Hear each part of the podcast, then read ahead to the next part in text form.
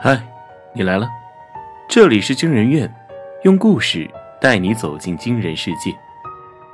关注惊人院，探寻更多非正常事件。本节目由喜马拉雅 FM 独家播出。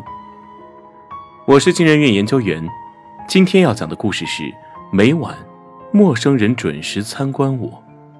作者金子熙。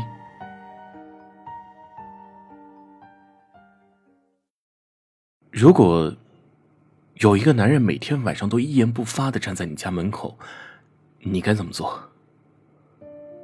黑暗的屋子，手机屏幕是我唯一的光源。我局促不安的盯着时钟上的数字重归于零点，然后裹紧了身上的毛毯，蹑手蹑脚朝大门移动。我深吸一口气，屏息将耳朵贴在冰冷的门板上。合金的防盗门看似坚固，但对于从外到内溢出的寒冷，却是没有丝毫的阻拦。我像是一只狩猎的豹子，在黑暗中埋伏着，观察着，等待着。门外听不到一丝异响，仿佛这持续了近一个月的噩梦，从未存在过一般。我壮了壮胆，在自己一阵剧烈的心跳声中。凑近了门上的猫眼，是他。有无数只黑色的蚂蚁在我脚尖爬行，我头皮发麻，连连后退。门外那个男人一言不发，面无表情，就那样站在我家门外，持续了将近一个月的时间，既不按门铃，也不轻易离开。第一次注意到门外的异常，是在一个月前。我熬夜看黑白电影的晚上，电视屏幕里夸张的人物对白让我的眼皮愈发沉重。就在我即将睡去的临界点，门把手突然的轻响，将我猛然拉回清醒的现实。这么晚了，会是谁？我刚要起身开门，却又发现了事情的诡异。按照礼仪常识，大多数正常访客。不应该是先敲门才对吗？哪有人一上来二话不说，先去拧别人家门把手的？我警惕的瞥了眼防盗门上完好的保险栓，忐忑的来到大门前。谁？然而门外并没有任何人的回应。难不成是找错了门？我仔细回忆，最近走廊的声控灯确实是有些失灵。恐怕是隔壁晚归的邻居在黑暗中开错了门，这样对方直接动门把手的理由也解释得通了。我松了口气。作为一个常年独居的女性，我本就敏感而脆弱，更别说大晚上突然来这么个诡异的动静。我无意瞥了眼墙上的时钟，却又是一身鸡皮疙瘩。不多不少，刚巧子夜零点。我跺跺脚。强迫自己放松，随后关了电视，准备回屋睡觉。刚一转身，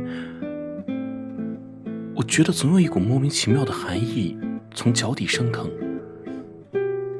我鬼使神差的退回去，轻轻扶上猫眼，朝外看去。这一看，便开始了我长达一个月的噩梦。门外站着一个有些秃顶的中年男人。落魄、邋遢，目光空洞而毫无光泽，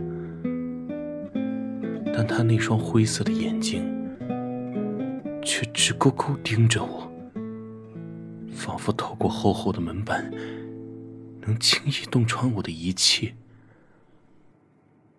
我心尖一坠，血液里沸腾着的恐惧顷刻间上头，让我愤怒的抬手用力敲击自家的门，并嘶吼道：“你是谁？”深更半夜站在我家门口做什么？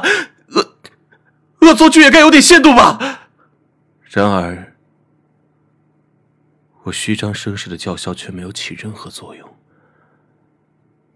待我呼吸重新调节，重新从猫眼看过去，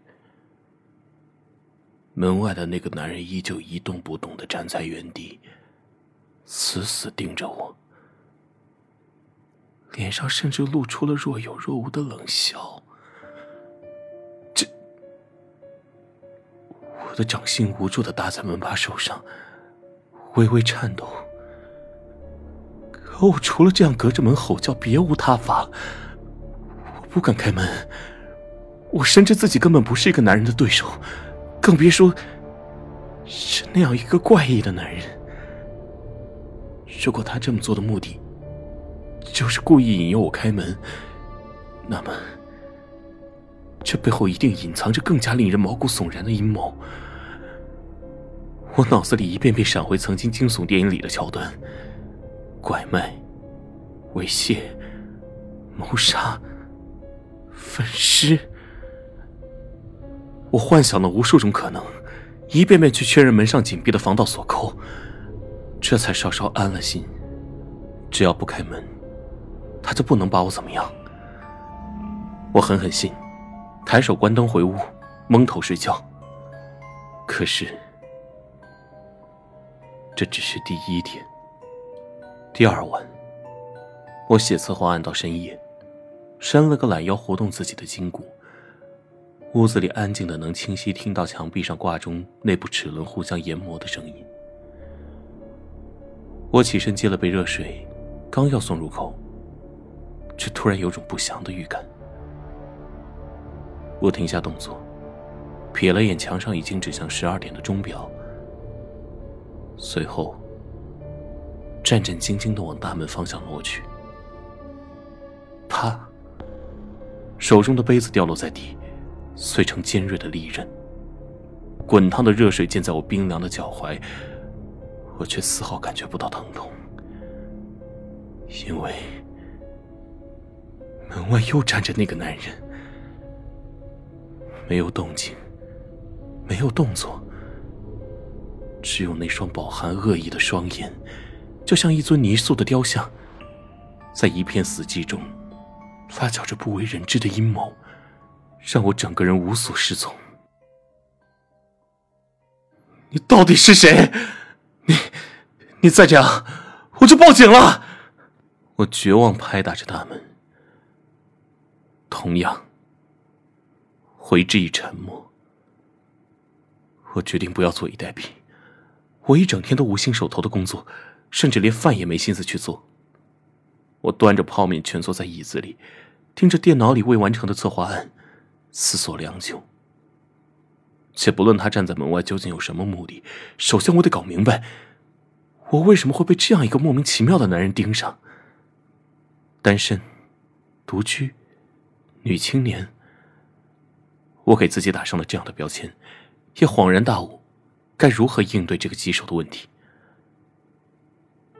我趁着还未入夜，叫了外卖和啤酒，将拥着泡沫的酒水尽数倒进马桶里，再把空掉的啤酒瓶堆在家门口，随后还点燃了一根曾经好奇买来却一次也没有尝试过的香烟，点燃后插在香盘里，等燃的差不多了，再掐灭烟头，一并丢在门口。我将电视打开，找了一个喧闹的拳击频道，随后又下载了几条男人的语音铃声，这才放心的躺在沙发椅上，静候零点的到来了。果然，刚一过十二点，那个男人便在猫眼里出现了。依旧是不言不语，依旧是一动不动，依旧是面无表情站在我家门口，不敲门，不回应，不离开。我适时打开手机铃声，将音量调节至最大。去你的，找死是不是？粗犷的男声威慑力极强，连我都有些站不稳。我窃喜，随后点击下一条语音：“还不赶紧给老子滚！”我收起手机，满脸恶作剧得逞的坏笑。可是当我再次趴在猫眼上向外看去，笑容却就这样定格在我的脸上，逐渐融化。那个男人还在，甚至说他根本没有任何的变化，没有丝毫胆怯。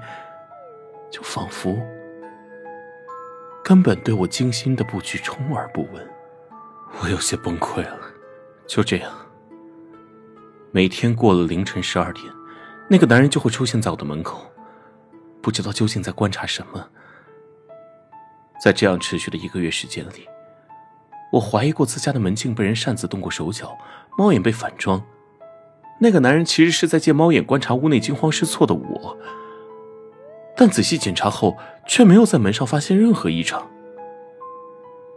我调查过隔壁的几家住户，看他们是否见过那个奇怪的男人，但这个小区位置偏僻，这一层几乎就只有我一个人住。我尝试过报警，但警察说对方并没有给我造成什么实质性的伤害，搪塞说估计就是变态在恶作剧，叫我不要理会。我整理了自己所有的人际关系，翻阅了所有相册，从小学同学到如今的同事，都没有任何关于这个中年男人的印象。我真的快要被他逼疯了。等等，既然所有合理的可能性都被我排除了，那么，难道说，我估计真的是得了失心疯？不然，怎么会无聊到相信这种东西？我苦笑看着手里朱砂黄纸的符箓，还有挂在手腕上的一串铜钱和一把桃木剑，最后，把目光落在那面锃亮的青铜镜上。死马当活马医呗，我这么想着，便用红绳将那面镜子悬在了门楣上。就算不是什么枉死的冤魂，拿着镜子照一照自己的脸，也该认清现实了吧？我不安坐在电脑前，此时正是晚饭时间。可我却一动未动，盯着电脑屏幕里闪烁的光标和那一直没有任何突破的策划案，一分一秒数落着时间的流逝。我如同伺机而动的盗贼，心虚却兴奋，恐惧却期待。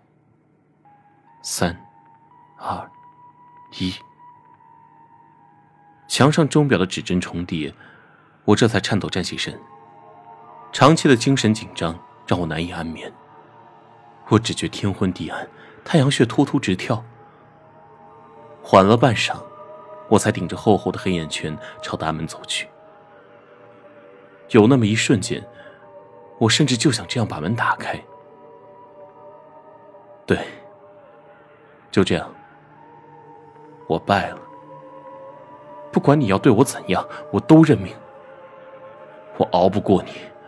我受不了这样恶心而悚然的生活，与其这样，还不如给我个痛快。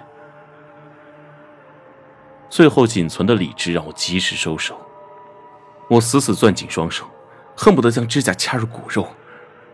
这种模糊的疼痛，让我感到欢愉。我就像终于羽化的仙人，跳出生死轮回和生老病死，飘飘忽如一世独立，同辉日月。与山川齐寿，就这样吧。我把脸贴在猫眼上，向门外望去。这次，我成功了。猫眼外，我再也没有看到那个中年秃顶男人。我热泪盈眶，却被眼前更加诡异的景象。吓到无法动作，只是轻轻提起嘴角，疯癫般嗤笑。这次，门外站着一群陌生人，男男女女，不敲门，不回应，不离开，只是一个个站在那里，隔着门板。死死盯着我，让我们有请本次联合画展的最佳创作者张先生上台发言。主持人在热烈的氛围中将一名中年秃顶男人请上台来。男人有些局促和腼腆，他紧张握着手里的话筒，面对台下众人，他眼神躲闪，为缓解紧张而清了清嗓子：“ 呃，大家好。”感谢各位喜欢我的新作《屋里的女人》。主持人似乎注意到男人的紧张，急忙接过话来：“那张先生，请你谈谈你对这幅画的创作理念。”秃顶男人憨笑道：“呃，这个也没什么，就是这幅画我画了将近一个月的时间，然后因为我不是什么专职画家，所以。”我每天都会在深夜进行创作。哦，主持人似乎来了兴致。资深艺术家点评您这幅画作，说画中站在屋里的女人惊慌的神情刻画的非常传神，所以让人产生一种错觉，就是，就像是我们这些欣赏者在偷窥她，被她发现了一样。张先生哈哈一笑，哈 哈呃，其实说实话，我也有种这样的感觉。我每天晚上十二点准时开始画画，就在脑子里想象啊，屋里如果真的有这个女人。会怎样生活？怎样工作？怎样解决遇到的问题？所以，就感觉是给这幅画注入了真正的生命力，就仿佛画中啊就是一番天地。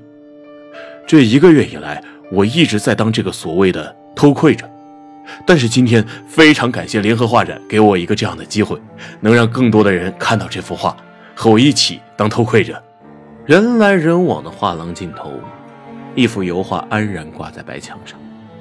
一群参观者围在画作前，细细端详画作上的每一个笔触、每一帧色彩、每一秒背后的故事。